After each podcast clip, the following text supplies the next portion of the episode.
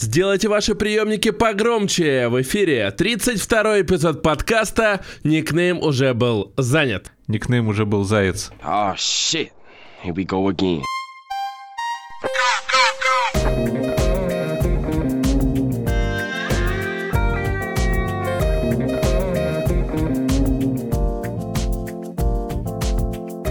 И сегодня с вами люди, которые весят суммарно порядка 10 мегабайт. Вот, Иван Морозов сейчас мне, Андрею Пушкареву, Юху. задаст вопрос. А почему 10 мегабайт? А почему 10 мегабайт, Андрей? Спасибо за вопрос, Иван. Потому что, как я недавно выяснил, 5 мегабайт это 62 500 перфокарт, а они весят целых 110 килограмм. А значит, мы с тобой весим 10 мегабайт. И это вы можете прочитать в нашем телеграм-канале, Дзене, ВКонтакте, подписаться, потому что все ссылки есть в описании. И, конечно же, сегодня-то мы собрались не просто так, а собрались вам рассказывать в основном про игры. Ванька, Да, сегодня у нас на 100% игровой эпизод, потому что я расскажу вам про главного кандидата на звание игры года, а Андрей расскажет про сумасшедший марафон малоизвестных игр. Ну и обсудим недавний провал, очень болезненный провал Redfall. да. Отбивка. Ту-ду-ту-ту-тум.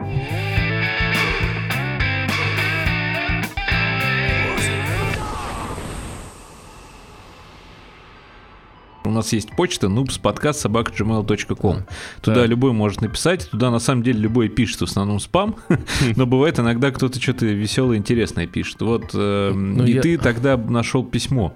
Да, э, если ты правильно помнишь, и наши, надеюсь, зрители тоже, о том, что в предыдущем выпуске я раскритиковал компанию Toyota, да, и Мгм. Toyota А я Camry. еще неуместно шутил про японцев. Да, про то, что Про японскую 3.5 культуру. э, движок э, на самом деле абсолютно не Camry. валит и так далее. Вот, и после этого мы с Андреем, а, ну, на самом деле он решил завуалировать, а я считаю, не надо ничего скрывать, надо говорить как есть, потому что просто еще, когда мы только выпустили этот эпизод подкаста, Андрей нажал опубликовать, у него открылась дверь, зашли 10 якутс и надели на него 10 мешков на голову. Вот. Тебе, э, ты уже что-то это... Неправда, все не так было. Просто а- пришло письмо. Так, На ну почту. нет, блин, моя версия была круче, абсолютно. Там был такой разгон. И такая Ну концовка. давай. Я ее, правда, нет, все, я ее не придумал. Сейчас у меня есть легкий повод с нее а, спрыгнуть. Ну, в общем, Да, давай, иначе, нам пришло письмо и звонили также. Просто у них межгород не подключен.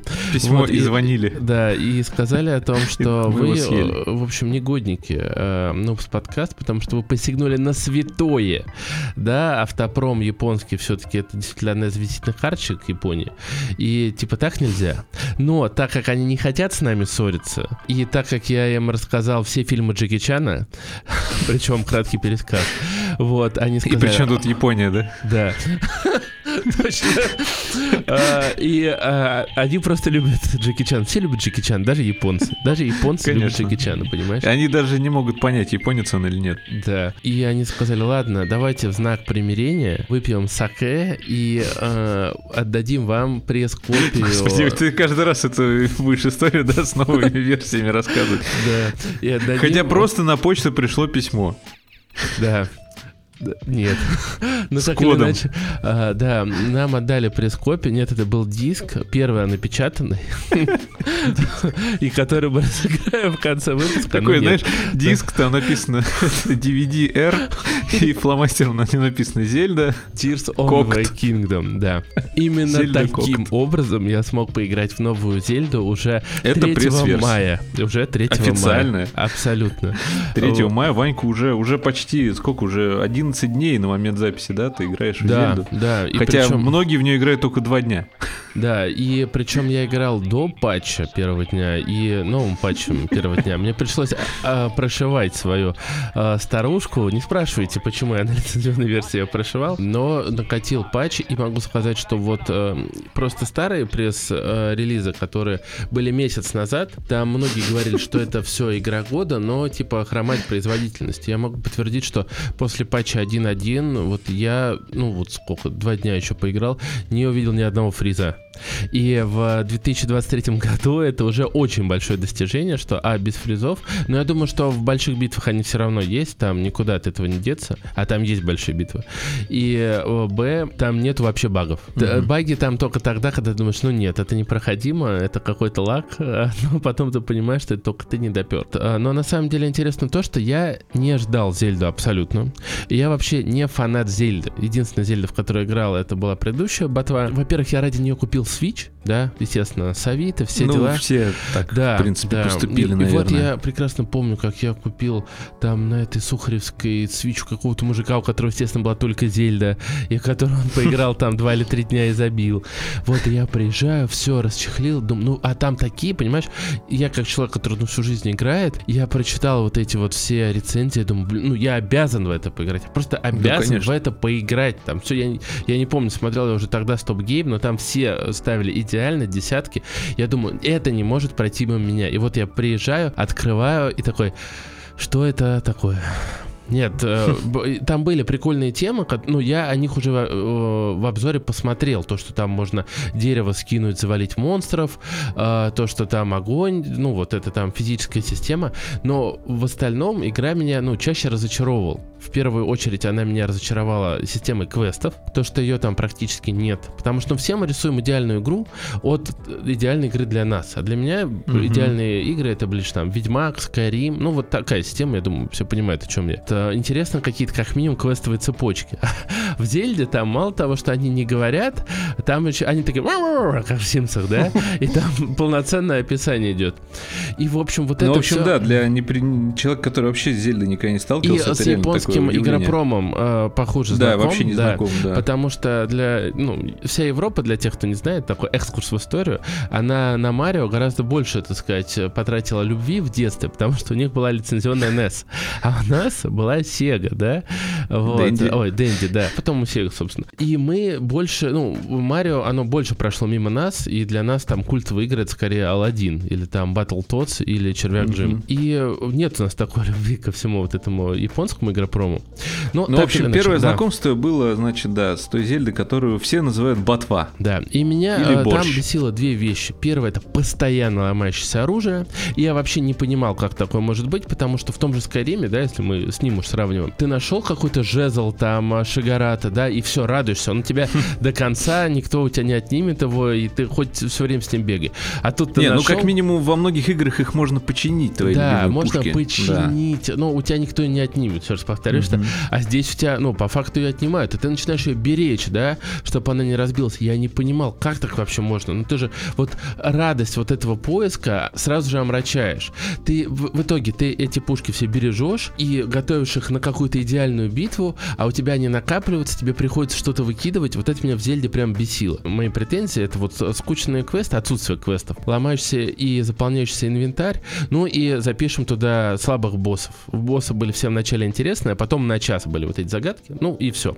Оставим ботву за скобками. И вот я запускаю Tears of the Kingdom. Очень удобно, что в этот раз мы записываем эпизод. Во второй Э, раз? Да, во второй раз. Во-первых, я вывел себе, как называется эта игра на монитор, потому что... Давай мы, мы Да, сразу, давай, да, мы сразу договоримся, что это будет э, TOTK. Э, Рассказывать про фейл того, как мы не записали подкаст, это мы не будем, а то... а то- А то эту боль вы прочувствуете и начнете плакать Да. прямо за рулем своего Да. автомобиля. Мы просто тогда во время записи придумали, что если первая игра называлась Ботва, то эту мы будем называть Кокт. Кокт. Да, при том, что сейчас я вижу, что она тотк. Ну да, ну Тотк? пускай Блин. Значит, тотк. Но кокт был тотк. тогда забавнее, да. Давай Да. оставим кокт Будет- кодовое название будет- Новозельное. Будет то Кокт, то Тотк. Тоткт. Короче, как бы мы ни говорили, мы говорим о новой Зельде тогда. Просто чтобы не приносить долго это название. Вот пока ты это говорил, я вспомнил, что Зельду можно сравнить с GTA 5. Знаешь чем? Потому что когда выходила GTA, она же выходила на поколении PS3 и Xbox 360. И очень много было разговоров о том, что э, GTA 5 будет отвратительно выглядеть, потому что поколение тогда было ужасно устаревшее. И надо сказать, что все ошиблись. И вот здесь были точно такие же разговоры о том, что Switch, он когда вышел, был устаревший, и б- ботву еле тянул. А тут еще прошло сколько у нас, 8 лет, да? И уже, ну, ну куда, ну куда. И я Ну могу да. сказать, что вот как World of Warcraft в свое время все говорили о том, что да, графика там ужасная, но геймдизайн просто сумасшедший. Здесь я думаю, что сейчас вот у новой Зельды в принципе лучший дизайн среди игр, который когда-либо был. Я вот делаю такое заявление, потому что вот ты на этой маленькой коробочке, как говорил в свое время Карлсон, запускаешь игру, и она тебе вот не огромный монитор, не огромный телевизор сейчас не могут подарить тебе такое чувство полета, такое чувство масштаба, как Зельда. И ее перевели в три плоскости. У нас есть воздушное пространство, пространство на Земле и пространство под землей. И вот ты начинаешь как раз в воздухе. И когда ты вот такой маленький-маленький в таких огромных-огромных парящих а, этих камнях, я не знаю, как это назвать, эти глыбы Зерауды или как там Летающие называются. острова. Да, да, вот они так и называются, летающие острова. Ты между ними перемещаешься, а вначале у тебя еще нет планера. Там очень много пересечений с первой части, огромное количество, поэтому... а, Как минимум, да, на вселенная одна. Главный герой тот же. Так и мир Тебе тот же, снова надо спасать? Зельду. И мир. Я, я, кстати, понял о том, что это та же самая карта, только когда я там пришел в отдельный город, я думал, блин, может вся карта такая же? Я открыл карту ботвы и понял, что да, это та же самая карта, но ее так поменяли, ее настолько поменяли, что я реально думал, что они только несколько мест старых добавили. Карту очень сильно перелопатили. Ну ладно, вернемся к масштабу. Я бы вот сказал, что главное, чем просто кружит тебе голову новая Зельда, это тем, что вот ты такой маленький, крохотный, летаешь между этими огромных островов и, ле- и летишь, Островов. летишь на этой огромной скорости. Они вот, эм, знаешь, как недавно было обсуждение о том, что в какой-то игре Dragon Age Inquisition а, лошадь, она не ускорялась при нажатии ускорения. У них не Мгм. получалось это сделать. Они просто откидывали камеру, накидывали эффект а, воздуха, и все думали, что да, э, ускоряется в итоге лошадь. Поняли, что она не ускоряется только когда начали замерять время. Но вот этот обман, он был крутым. Разработчики Зельды, они просто мастера такого обмана. Они э, не могут тебе далеко прорисовать, но они тебе рисуют очень классные облака, в которые ты можешь прям упасть. И вот на этой маленькой коробочке с устаревшим железом ты пролетаешь сквозь облачко, оно за тобой идет, понимаешь, вот немножко как будто ты вот реально в него влетел, оно расходится, и ты думаешь, боже мой, какая красота. В пятницу я э, после обеда решил немножко поиграть в Зельду, у меня подошел коллега, который на Xbox проходит RDR 2. И, он- и- и он такой, а я, ну там, за обедом тоже рассказывал, блин, новая Зельда очень классная. Он говорит, Вань, типа, что это? Ты в, ты, ты в это играешь? Он говорит, здесь 5 полигонов, типа, на весь этот. И я вот даже ему не могу быстро объяснить, чем она, ну, не- нельзя сравнить с RDR 2, но она явно не Мгм. хуже RDR 2, потому что, э, ну, все знают, что в Зельде просто божественный эксплоринг, вот это открытие всего и вся, От- Открытие. и, да, на мой взгляд, в первой части было много пустых пространств, или, может, я их не умел изведывать. Здесь они, ну вот, они сделали все для того, чтобы тебя привлекало каждое место. То есть ты вот поднялся на возвышенность, здесь какой-то водоворот, здесь какие-то круги на полях, здесь какой-то лагерь и вот э, монстров, и вот прям все реально хочется, ко всему хочется прилететь. Нужно понимать, что их система без левелинга, она, они реально очень-очень-очень хорошо умеют с ней работать. Я даже не знаю, вот разве что Arkane также умели работать с системой без левелинга, да, когда ты находишь какие-то предметы, с помощью них прокачиваешь себя. Это и плюс огромный, и вот я сейчас перейду к минусам, потому что я не согласен, конечно, с тем, что это идеальная игра. Я надеюсь, что вот э, мой спич, он немножко передал этот вайб. А, нет, еще очень важная вещь геймплейная, про которую обязан рассказать, это то, что они переделали способность. Вот в первой части Мгм. меня способности немножко скорее подбешивали. Это был стазис, ты бьешь почему-то, она накапливает энергию. Дальше, то, про что мы забыли тогда, это круги и э, кругляши, такие квадратики, ты их кидаешь, они взрываются. А, ага, это точно. был магнетизм, и это ты мог э, из воды поднять какую-то глыбу. Э, на мой взгляд, еще тогда мне казалось, это довольно скучные вещи. И здесь они вот реально, ну, может быть, они даже были со мной согласны, они придумали четыре абсолютно новых способности, которые сильно, очень сильно меняют геймплей. Первое это то, что ты можешь э, одной способностью соединить что угодно с чем угодно. Вот о, игра уже вышла, и там люди бластеры создают. Я не знаю, как они это делают, но ты... Ну, у них также, наверное, были Да, пресс-версии. была в первой версии. Они вот они реально э, прошерстили э, проблемы первой игры. Да, вот э, раньше, чтобы разбивать глыбу какую-то, тебе нужна была кирка обязательно, вот такое. Мгм. А здесь ты взял дубину, к ней прилепил камень и вот создал, Мгм. то есть такой молот. Тебе нужно срубать деревья, ты взял взял какой-то э, тоже кусок дерева, к нему прилепил секиру или что-то острое, что-то острое. Вот у тебя получился импровизированный топор. А если ты прилепил к дубинке гриб, вот этот хай хайрульник mm-hmm. или как он там, и вот ради интереса я это сделал, э, он, он увеличивает типа прыгучесть. И когда ты бьешь этой дубиной, как бы монстры, они отлетают. И у меня был драматичнейший момент, когда я на щит прикрепи, прикрепил такую штуку-пружинку, и вот я полез на этого мамблиона, который гораздо мощнее, мощнее меня, у меня пол хп, я уже даже не успеваю отхилиться, он бьет, и я рефлекторно нажимаю на щит, я знаю, что он пробьет сейчас мой щит. А там вот эта вот пружинка, и он отскакивает от этой пружинки, стахается, и я его прям добиваю. Было очень красиво. И вообще, красивых моментов там огромное количество.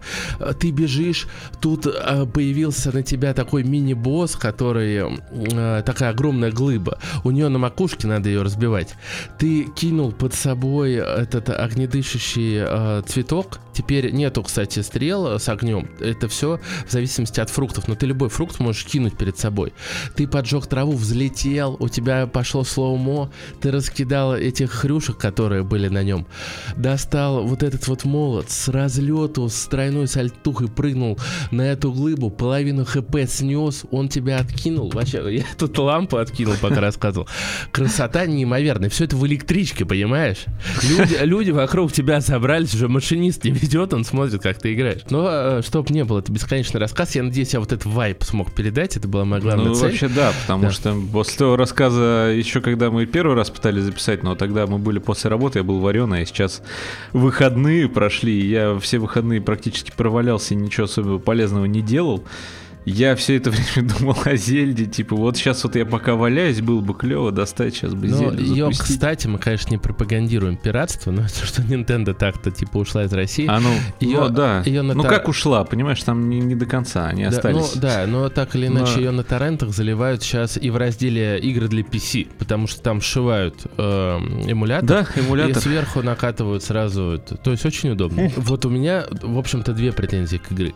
Первая, это на основе основе моего личного опыта, есть вот этот эсту, мы должны искать его семечки для того, чтобы увеличивать сумки. И вот если ты не понял логику разработчиков, а я ее не совсем понял, я провел, наверное, первые 10 часов игры. Я думаю, в сумме уже наиграл даже 20 часов, и это прям вообще крупица, но от нее просто не оторваться. Я искал этого Эсту. Да, я ставил себе задачу, я вот думал, деревня Кокорока, и я 4 часа шел до этой деревни, потому что меня отвлекало все. И я нашел уже 20, я 30 семечек нашел, прежде чем найти этого Эсту. И вот у меня уже другая логика, что, наверное, нужно идти по ближним сюжетным заданиям, и она оправдалась. Я нашел наконец-то этого Эсту, и я смог увеличить всего две сумки, два, две ячейки для оружия купил. У меня осталось еще 25 этих семечек. И Эсту такой, ладно, я пошел дальше на восток. И вот куда он дальше пошел, нашел, хрен его знает. А у меня все та же проблема с тем, что я нахожу много всего интересного, а класть мне это некуда. И это, ну, меня, честно, прям раздражает. Мне кажется, они хотя бы должны были в журналике отображать, что вот Эста сказал, что пойдет туда-то, туда-то, хотя бы ориентиры тебе давать. А я прям скриншоты делаю того, ага, что мне ну, говорит. да, в этом, кстати, есть немножко негативная сторона. Я понимаю, что, с одной стороны, это такой, ну, как назвать, РПГшный реализм. Да, как там, в настолках да, или еще где-то. Но фактически, если мы вспомним Мор Morrowind, а Elder Scrolls, он тоже строился на D&D в свое время, пер первые игры, и поэтому он эволюционировал до Morrowind. Ты когда получал задание, твой персонаж, он записывал в журнал, что mm, надо сделать. диалог, да. Ну да, диалог хотя бы, хотя бы бэклог диалога. Mm такие в играх тоже встречаются истории, что ты можешь вернуться и посмотреть. Ну, потому что ты приключенец, ты же не можешь просто запомнить. Да, а здесь, что кстати, тебе сказали. вот с этим прям сильно, она из-за этого и захватывает сильней. Но я думаю, если вот из нее ты выпал на месяц, ты прям заново будешь начинать ну, все эти механики да. вспомнить. Потому что там ты должен создавать прям механизмы. Я про это специально не говорю, потому что это вот а, надо Я хотел добавить, самому. вот мой брательник писал как раз э, в чате по поводу Зельды в целом. И там пошел такой легкий замес, э, приятный, на тему того, что, ну, мол, первая Зельда, ну как не первая, в смысле первая Зельда на свече, она была не очень. Но на самом деле, говорит, начинал три раза, первый раз заскучал по тем же причинам, что мы писали. Ну вот, одно из основных это вот боссы, загадки, вот эти головоломки в подземельях. И во второй раз он уже не помнит, как начинал, но точно начинал, а в третий раз он распробовал и вернулся, и дальше заходил, и каждый раз восхищался все больше и больше, насколько много дотошных деталей. И, возможно, просто эту ошибку разработчики учли, потому что я тоже несколько раз залетал в Зельду, и сейчас она у меня такая карманная игра, в которую я иногда захожу. У меня нет цели ее прям пройти, но она для меня как Skyrim. Зайти, чтобы в ней понаходиться и чуть-чуть продвинуться вперед. И на самом деле очень-очень-очень долго ты в первой Зельде, по сути, ну, пытаешься разогнаться, тебя геймдизайн, геймдизайнер учит, что там надо делать, что как, и это слишком долго происходило, и на самом деле могло наскучить. Вот здесь... Вот мне кстати, кажется, сейчас они это все просто исправили, Да, вот это. То есть ты очень- сразу тебе такие говорят, ты можешь и это, и это, и это, а еще впереди тебя ждет куча всего тайного, но ты пока с этим разберись. Нет, Ну знаешь, в чем вот. принципиальная разница? В том, что в первой Зельде ты реально сразу все понимал, а здесь ты находишь вот эти вот древние механизмы, а ты не Мгм. понимаешь, как они работают. Вот там я Мгм. находил матрешку, она просто валяется, я думаю, ну что это за хрень? Ты по ней бьешь, она Которая просто... ну, не валяшка, как мы выяснили. да, да? не валяшка, да. А ты по ней бьешь, она встает вертикально. Я думаю, ну зачем это можно быть использовано? И потом я нашел святилище, где э, ты через эту неваляшку должен все проходить. И оказывается, ты можешь к кончику этой э, неваляшки приделать, например, огромную доску, встать на другой конец доски, выстрелить и, э, и стрелой попасть в неваляшку, она встанет, и ты как, как катапульт куда-то полетишь. И теперь тебе вс- вот эти святилища проходить интересно, они тебя могут чему-то новому научить. Но некоторые, кстати, очень хардкорные, одно не прошел. И, э, Ну, блин, это всё ещё классно, это классно, поэтому... У тебя все еще впереди. да. Поэтому Новой Зельде надо дать шанс, если до этого ее, его не давали. Отбивка.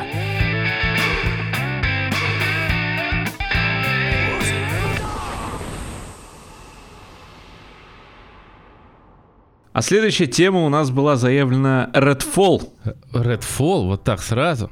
Ты не расскажешь Конечно. нам про то, как ты провел майские? Как я провел майские? Да. Я провел майские в том числе и с Redfall. Ну, я давай. тебе так скажу, я долгое время не обновлял Game Pass, то есть не приобретал на следующий год его. Он закончился у меня еще в феврале. И вот только сейчас, в мае, я его купил снова, потому что мне там не во что было играть. Не было причины. И то этой причиной стал Redfall. И я его пошел, конечно же, запускать. Сидел, ждал именно в день релиза, благо у меня как раз э, был отпуск. Я, Сидел, я, я посмотрел, расскажу, что... это было. Я сижу на работе, думаю, блин, вот вечером бы залететь в Redfall, да Андрюха, как обычно, поздно из своего Останкина вернется. И тут Андрей пишет в чатик наш такой, чё, вечером в Redfall кто готов пойти? Я такой, нифига себе. Я пишу, да готов, да ты поздно вернешься. Он такой, да я уже играю. Я такой, нифига себе. Та- Так это и было. Я ждал, я посмотрел, что он в 2 часа по Москве зарелизится. На самом деле, в итоге зарелизился в 3 часа. И, наверное, меня должно было это напрячь, потому что устанавливал я Redfall где-то до 7 утра. До 7 утра. Я его установил первый раз, игра... Комп не видел игру. Я начал... Я ее переустановил, благо у меня интернет быстрый, это немного времени занимало. Короче, я три раза ее переустанавливал туда-сюда в разные папки. Она все равно продолжала не видеть. Потом я пошел чистить реестры. Короче, был такой классический ПК-гейминг, современный, со всеми digital вот этими площадками. Но все это закончилось тем, что я ее запустил, полчасика поиграл, потому что уже меня вырубало просто жутко, но я пытался, я думал, я буду первым, там напишу какую-нибудь заметку, на следующий день прям проснусь, продолжу в нее играть. И я через полчаса из нее вышел, на следующий день я зашел. Думаю, ладно, я спал, может быть, мне показалось все, что я видел, но мне не показалось, поэтому где-то еще часа два, наверное, или три я в ней побегал, но бегал я в ней не спеша, залазил во всякие, в общем, странные места, пытался словить какую-нибудь багулину. В принципе, я сильных багов не встречал, но дождался вечера, когда придет Ванька. И я-то уже в нее поиграл, и поэтому для меня вот это начало игры, оно было не открытием совсем, и оно довольно скучное. Оно для меня было дополнительно омрачено Андреем, потому что это вот э, у Андрея там приходит такой, да я почти не играл, знаете, вот этот классический чувак шестого-седьмого левела зашел, ну Андрей там Да, был шестой, там, я помню.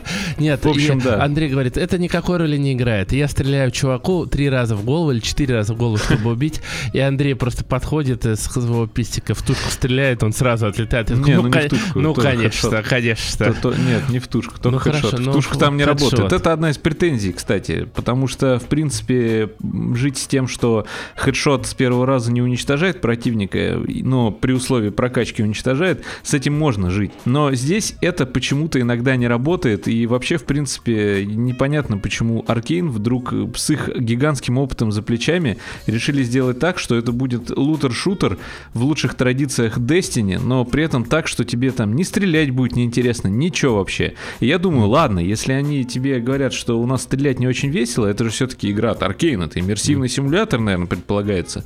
Только вместе с друзьями в кооперативе. Это ж, ну, представь себе Dishonored, Prey, и мы вместе с друзьями его проходим. Так я себе представлял Redfall, и поэтому называл его одной из самых ожидаемых игр этого года. Но нет. Это игра просто, в которой скучно стреляешь по болванчикам, которые периодически вываливались в Т-позы. Хотя я встретил это все пару раз, но Т-позы у меня скорее заключались в другом, в том, что, например, вампиры, которых надо не просто расстрелять, а еще потом им кол в сердце вогнать, они застревали, например, в воздухе в текстуре. У меня вот такое вот было. И вот мы с Ванькой зашли, и в момент, когда мы зашли с Ванькой, у меня лежало две бутылки пива холодильнике. Поэтому я незамедлительно открыл первую. Ну и Ванька начинает, естественно, выдавать. Мы сейчас не будем, в принципе, я думаю, дальше уходить в претензии. Они абсолютно... И тот редкий случай, когда все комьюнити, да, вообще весь и, и геймдев, и игроки, и, и все на свете, и обзорщики, и журналисты, все сходятся просто в одних и тех же мыслях. Ну, кроме совсем уж, я не знаю, каких-то уникальных людей, которые говорят, что это офигенная игра. Поэтому Ванька, он, естественно, сам для себя открывал все вот эти претензии, которые в основном приходят, что что-то скучно, что-то как не понятно, что-то как слишком легко, а мы с ним на хардкоре играли, хочу обратить внимание. А во мне уже потихонечку появляется бутылка пива, я начинаю игру защищать.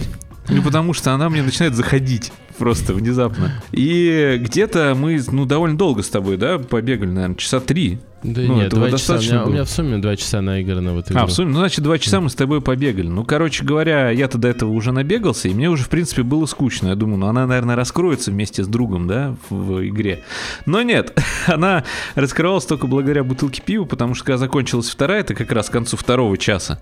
Это были такие небольшие по 0,5 бутылочки. Э, К концу второго часа вторая бутылка начала выветриваться, и вот эти вот розовые пивные очки, они начали спадать с меня. И мы с Ванькой такие еще... Ну, я его, видимо, в какой-то момент убедил к концу второго часа и говорю, что слушай, ну, мы же мало играем, может быть, впереди все раскроется. Но нет, ничего не меняется, потому что у игр интерес игрока, он должен развиваться по такой синусоиде. Но только не от неинтересно к интересно, а от интересно к очень интересно, от интересно там к страшно, интересно к необычно и так далее. Вот эти вот качели, не знаю, как назвать их, русские горки, Американский это не наш, не, не наш профиль. Короче, вот эти вот горки, они должны с тобой происходить. Тебе все время что-то должна игра подкидывать. Либо мне должно вот сейчас очень интересно пострелять, потом очень интересно сходить вот в этот данж конкретный, эту миссию пройти, потом какой-то диалог, какой-то, не знаю, реквизит должен появиться интересный, локация. Короче, этого игра не делает, она просто такая прямая ровная прямая такая на, на уровне норм. Если представить себе график, типа уровень интереса, а внизу время, то вот от уровня интереса она где-то такая, ну, ну норм. Типа норм. И этот график, он меняется только если ты добавляешь туда две бутылки пива. Все. Мы с Ванькой обсуждали, что там мыльная графика. Я говорю, да нет, это аркейновская, это как раз было где-то на второй бутылке. Я говорю, да нет, это же аркейновская, вот эта полуакварельная графика. Ну, он такой, да нет, она мыльная, это вообще пипец. Я потом уже посмотрел, такой думаю, да, он, конечно, оказался прав. И что я сделал с игрой? Я сделал то же самое, что и Ванька, как мы выяснили при первой записи подкаста. Что ты, что ты сделал, давай скажи. Ну, я просто ее удалил и потом э, скачал в стиме Prey. Да, того, а я чтобы- ее просто удалил. И загрузил то, о чем я расскажу в следующем блоке. Вот реально, три игры загрузил вместо вот я этой. могу сказать, что ее даже в... Я сейчас открыл, пока ты говорил Xbox, вот э, приложение на ПК, ее даже удалили с обложки. То есть вот недавно добавленная, она в самом конце. э, В самом в самый-самый ее конец закинули. Но если вы не знаете, даже Фил Спенсер поиграл в нее всего 34 минуты. На самом деле... э, Фил почему- Спенсер уже за нее извинился.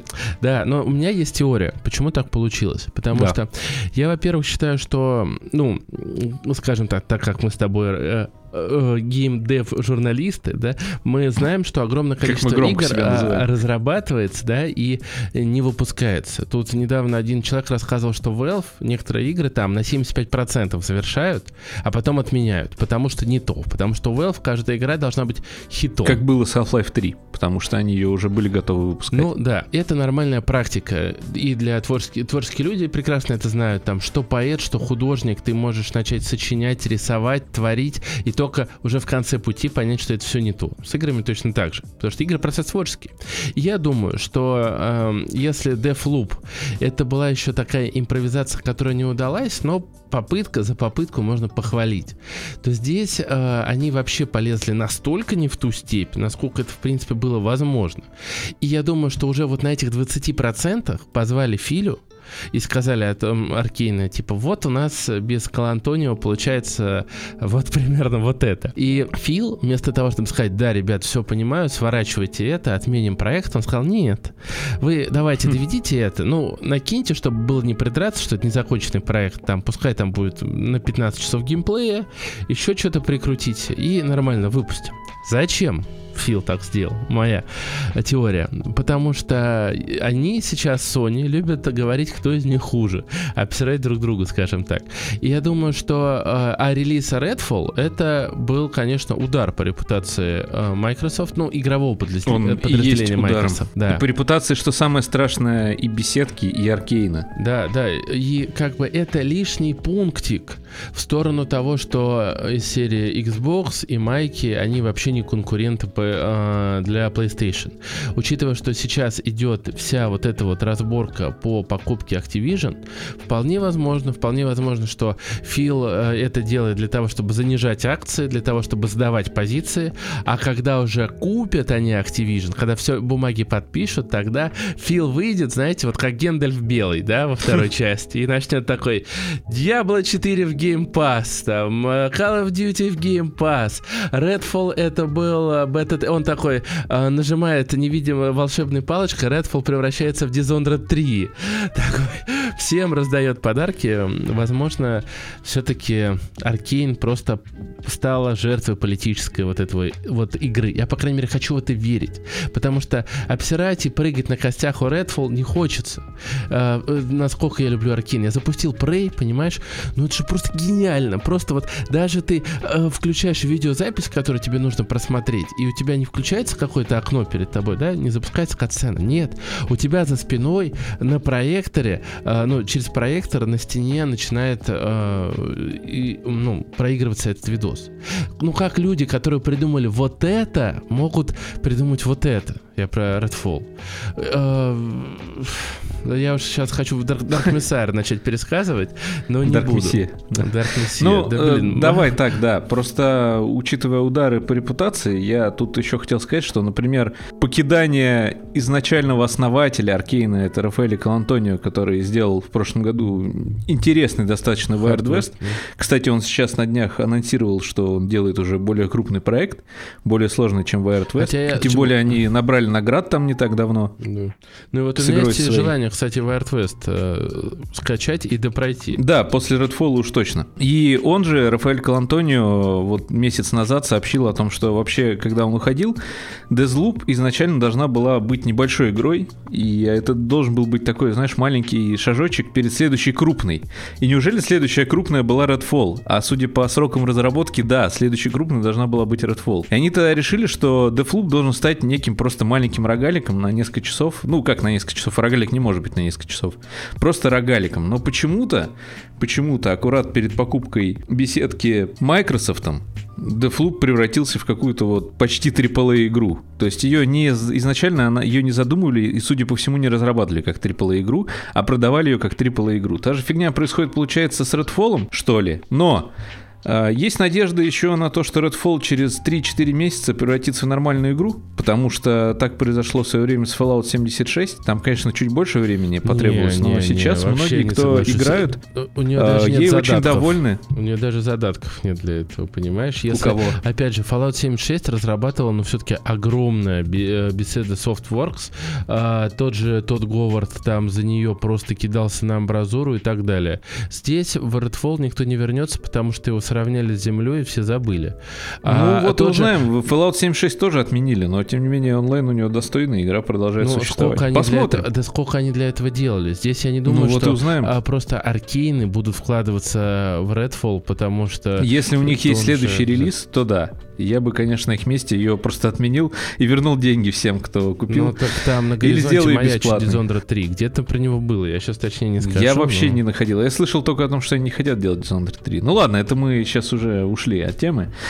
Короче, я к тому, что в Redfall, в принципе, если у вас есть Pass, то я рекомендую в него зайти, чтобы посмотреть на то, как э, студия, который, которую все любят, вдруг внезапно делает очень странную вещь. Для чего? Для того, чтобы просто перестать надеяться на AAA, так как мы привыкли. Хотя, наверное, давно уже стало понятно, что на AAA надейся, а сам не плашай. Поэтому это все является всего лишь подводкой к следующей нашей теме, где я сыграл в три не AAA игры.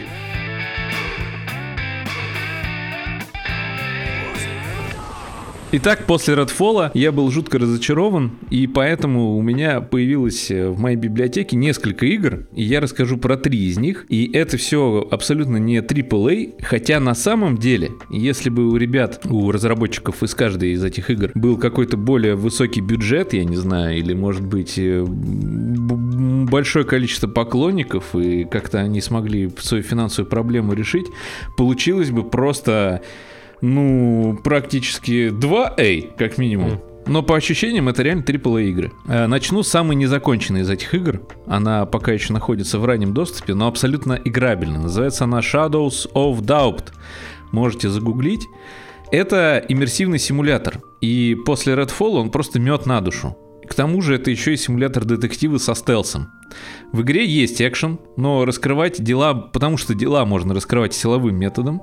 И помимо всякой реальной иммерсивности окружения происходящего, город, в котором ты действуешь, он э, вроде бы небольшой, но он случайно сгенерирован. И при этом в нем живут NPC. И живут они в прямом смысле слова, то есть не ходят на работу, делают там какие-то свои дела, делают свои темные делишки. И тебе нужно вот с этим вот совсем будет разбираться. По крайней мере, создается впечатление, что они друг с другом тоже общаются, потому что вот этот город, в который ты прибываешь, будучи тоже сгенерированным персонажем, сам себе его создаешь, попадаешь в этот сгенерированный город, и тебе сразу начинают капать дела. Ты такой баунти-хантер, охотник за наградой. Ты приходишь в отделение участка, если пропустить, э, там есть такой режим компании, назовем его условно, это больше обучательная штука, но она тоже очень сильно завлекает, это на несколько часов просто вам приключение. Ты приходишь э, в полицейский участок, покупаешь себе наручники, там какую-нибудь дубинку, берешь дела, заказики, и берешь листочки, в которые ты потом должен вписать результаты своего расследования. Тебя в твоем инструментарии несколько гаджетов, например, какой-нибудь сканер отпечатка пальцев, или фотоаппарат, потому что он тоже пригодится в качестве того, чтобы доказать, что тот или иной что-то сделал не то. И город. Город это тоже твой инструмент, город и люди в нем. То есть ты можешь поговорить с каждым, можешь э, найти зацепку какую-нибудь. Например, тебе доступно только имя человека, которого тебе надо проверить, что с ним, да, не так. Ну, есть, есть твое личное, например, предположение, что он как-то вовлечен в то дело, которое ты расследуешь. Ты находишь его имя в телефонном справочнике, находишь номер его телефона, можешь ему тут же позвонить. Он тебе может ответить даже. Даже может с тобой поговорить по телефону. Может тебя послать нафиг. Тогда ты можешь найти его адрес где он проживает или работает. И приходишь либо к нему на работу, либо в дом, либо пробираешься, либо честным путем как-то к нему заходишь. Короче, вариантов просто масса. Ты реально чувствуешь себя детективом. И все на это еще, точнее, на то, что ты себя чувствуешь детективом, офигенно влияет вот та самая доска из фильмов, доска улик, вот с этими ниточками, с резиночками. Из Ты можешь сам «Семь». ее составлять, да, это такой mind map получается. И все время, это знаешь, такой стереотип, кажется. Ну, мне всегда казалось, что Мгм. вот эта доска это такой стереотип для детективов. А на самом деле, оказывается, очень действенная штука. Ну, по крайней мере, она удачно вписана во всю игровую механику, поэтому ты можешь ей пользоваться и радоваться. Короче, эту игру сейчас можно взять в Стиме за относительно небольшие деньги. Я думаю, что если она хорошо идет на Steam Deck, например, то это вообще замечательная история. Не, вряд ли. Народ жалуется на оптимизацию. Порядка 800 рублей, она стоит или 5200 тенге, потому что аккаунт на казахском. Могу добавить, что 900, 992% положительных отзывов, и она уже очень сильно набирает популярность. Я думаю, она станет дороже, потому что я уже натыкался на, после той нашей записи в пятницу, на ролики на ютубе серии типа «Вот он, настоящий Immersive Sim», и многие ее хвалят как вот просто Immersive Sim. Ну, нового поколения, да, да, это правда. Ну, насчет, кстати, багов и прочего, я их особо не встречал. Ну, там только чисто по яишке там иногда затупы были. Но это ранняя версия, поэтому ей это можно простить. И при этом она абсолютно играбельна и доставляет максимальное удовольствие.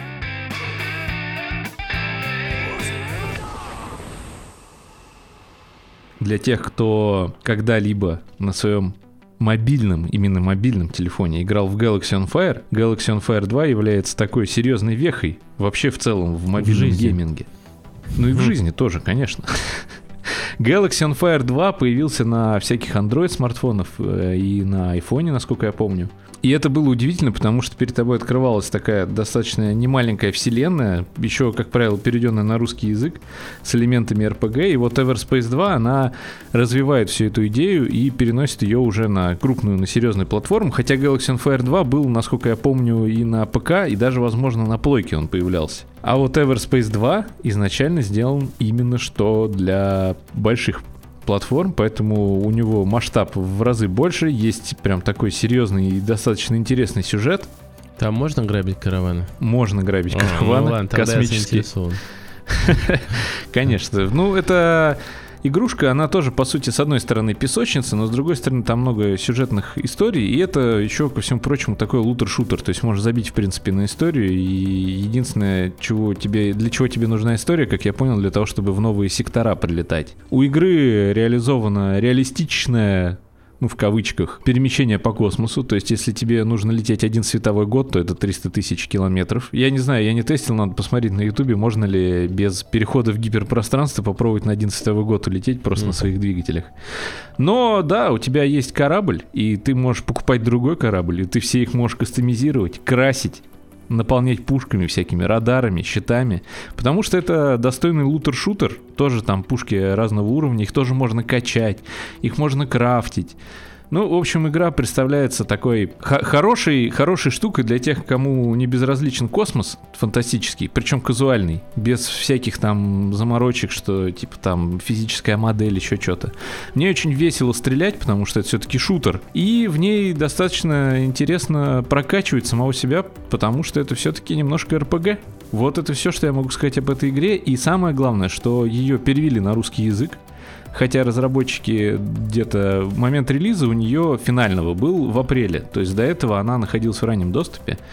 Но теперь она доступна в том же геймпассе, абсолютно на халяву. Заходите, берете и радуетесь. Я сделаю когда-нибудь обзор на космическую игру. Это будет, когда Subverse выйдет из раннего доступа. А он разве не вышел еще? Нет, я вот сейчас специально в Steam зашел. Он я еще понял. не вышел. Да, такой вот он Everspace. Берите.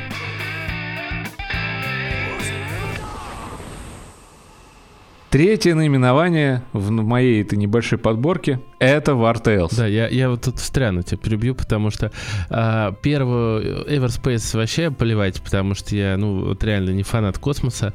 Второе, когда у Андрея мелькало, когда я сидел на работе, у него, мельк... у него просто постоянно заходишь в Steam на работе, и там у Андрея какая-то разная надпись написана. И этот он. человек меня еще шеймит, потому что он при, при этом он заходит в Steam на работе. У меня там Я ему программа... звоню в пятницу, говорю, Вань, там бла-бла-бла. Он такой, что у тебя за звуки? Да я тут в Age of Empires просто гоняю. Да я, вот ты видел время, Еще рабочее когда... время было. Что? Какой? 7. 7, 7. вот именно уже. А, После... нет, 7 какой? 6 или нет, 5? не могло там быть. Да, ты мне не отвечал на сообщение. Посмотри а сам играл в Age of Empires. Нет, я не отвечал на сообщение, потому что я работал. А потом уже, когда работа в Age of Empires. я туда Строил залетел, да. Рудник. Я захожу в Steam для того, чтобы у меня программка Wallpaper Engine работала, понимаешь? Угу. Да, ты так начальнику говоришь сейчас? Естественно. Если он вдруг слушает. Да, если он вдруг слушает. Так, хорошо. и чего? А, и перебил. у Андрея постоянно разные какие-то, в общем, наименования. И вот только Wartales меня заинтересовал по-настоящему. Wartales. Wartales, да, потому что это игра от Shira Games, разработчиков Новгород, про которую мы Новгород, периодически да. да, И говорим, о которой я Wars постоянно 4 неправильно произношу. Я считаю ее одной из самых лучших э, РТС современности, потому что она решает проблему раннего раша. Но, к сожалению, она не так популярна, как хотелось бы. Но она, это все-таки именно что больше инди-студия, потому что все эти игры, они больше инди, чем э, что-то серьезное. То есть э, тут э, нет, э, да, у, не- у некоторых уже есть такие хорошие издатели, но тем не менее это далеко вот не та самая AAA, и чем ценны все эти игры? Тем, что они как раз-таки наполнены душой, а не бездушным желанием вытащить из нас там 70 долларов или сколько там, короче, вот да, 4 да. 8К гейминг, просто чтобы порадовать свой кошелек и своих инвесторов э, хорошими цифрами продаж. Но, но дальше уже, дальше что там будут оценки, что там будут говорить геймеры, это уже абсолютно плевать. В, эт- в этих играх все абсолютно не так. Люди делают игры, они их выпускают. И самое главное, что это игры, которые выходят выходили изначально в раннем доступе. И вот две из них, Everspace и Wartales, они дошли до полноценного релиза, до версии 1.0. Разработчики их не бросают, потому что они вызывают очень высокий отклик у народа, хорошие оценки. Так вот, Wartales. Wartales — это партийная РПГ. И вселенная у нее это такой, я назвал его для себя условно-реалистичный фэнтезийный мир. Ой, не фэнтезийный, извините, условно-реалистичный средневековый мир. Вот так вот я для себя назвал. Потому что ты создаешь отряд, раскидываешь между персонажами в твоем отряде характеристики, генеришь им предысторию по закатольным сценариям. Это как мы думали, да, как Dragon Age или там Мгм. Mass Effect ты Шепарда создавал.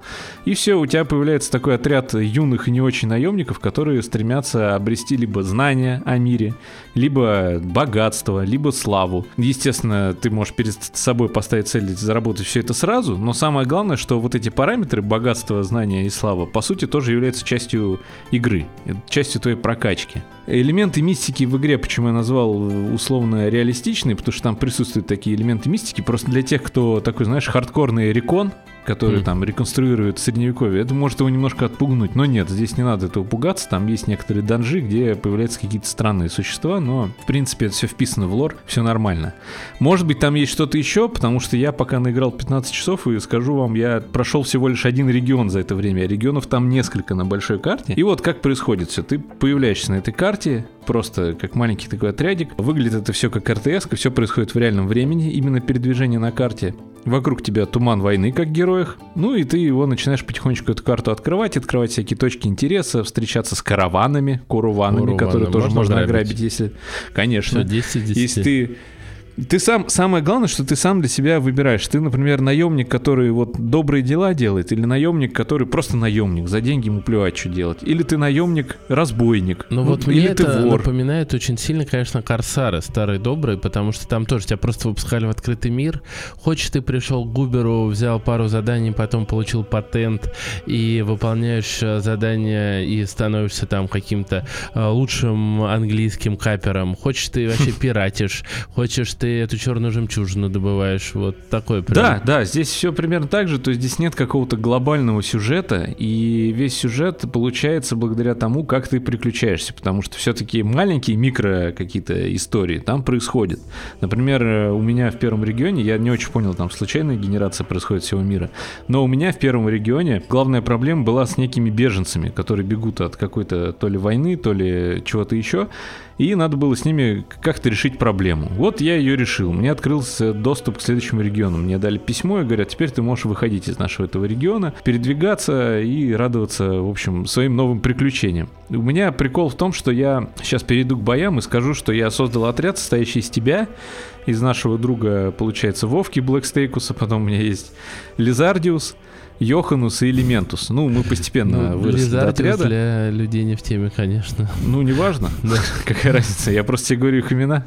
Главное, что они будут слушать и поймут. Короче, наши с тем, с кем мы постоянно э, общаемся и где-то еще пересекаемся, не только в виртуальных мирах, я, вс- я всех наших пацанов создал. Ну, у меня еще есть э, несколько планов, конечно, я хочу расширить отряд. Ты Поэтому, такое чувство, ребята- что ты Sims там собираешь обычно. там. Практически. Ну, я прочитал в одном каком-то мнение в Стиме, да, от э, пользователей. Говорят, вы переименуйте чуваков в, в имена, которые вам что-то значат, и у вас сразу просто новый пласт геймплея откроется, то что будет забавно за этим наблюдать. И вот мы вместе приключаемся, идем куда-то, и во время боя случается следующее. Бои пошаговые. Э, ты у меня копейщик, и Гордюшус у меня копейщик. Блэкстейкус, он лучник.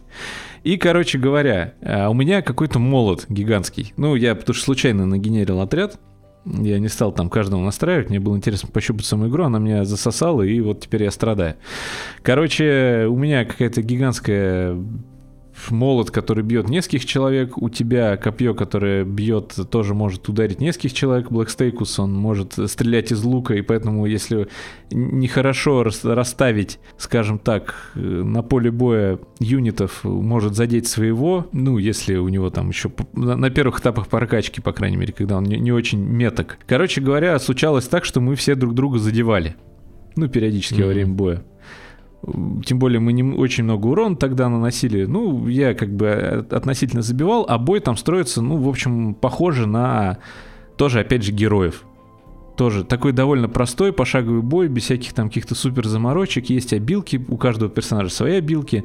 Они активируются за особые очки, которые тоже можно заработать как во время боя, как и во время отдыха. А отдых это вообще отдельная механика. Ну и, короче говоря, мы что-то сражаемся, и вот как раз побеждаем какой-то отряд, выходим на тропу приключений, движемся в город задавать квест. И наступает момент, когда, точнее, раз в несколько дней, там в, в открытом мире, я говорю, там все в реальном времени происходит, и погода меняется. Кстати, погода влияет на бой. Например, там молния может внезапно куда-то ударить, mm-hmm. в пещере там камень может упасть или еще что-нибудь.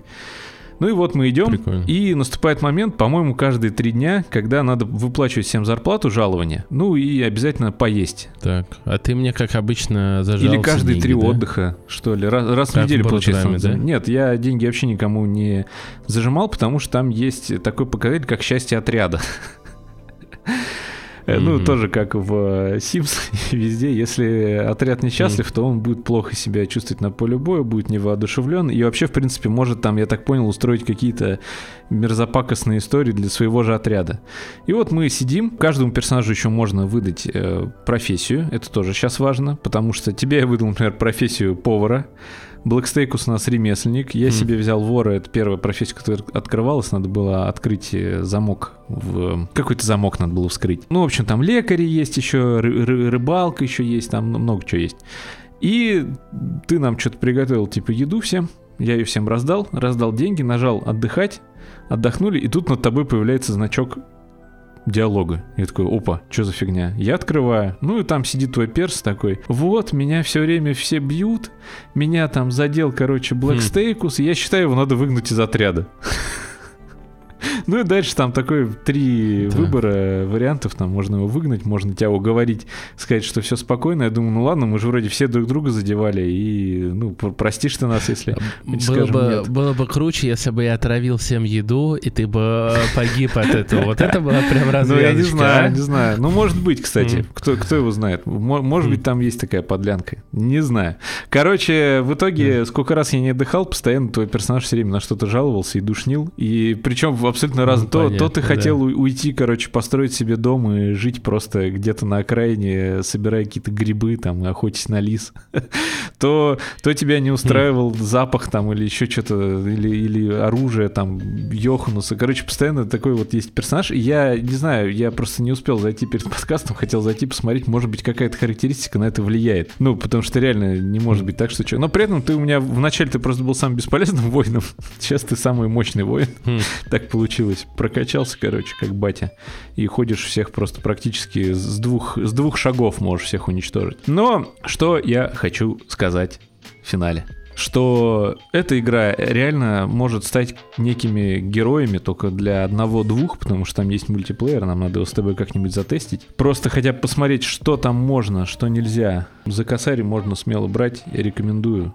Берите и не стесняйтесь. И приключайтесь. И не переключайтесь.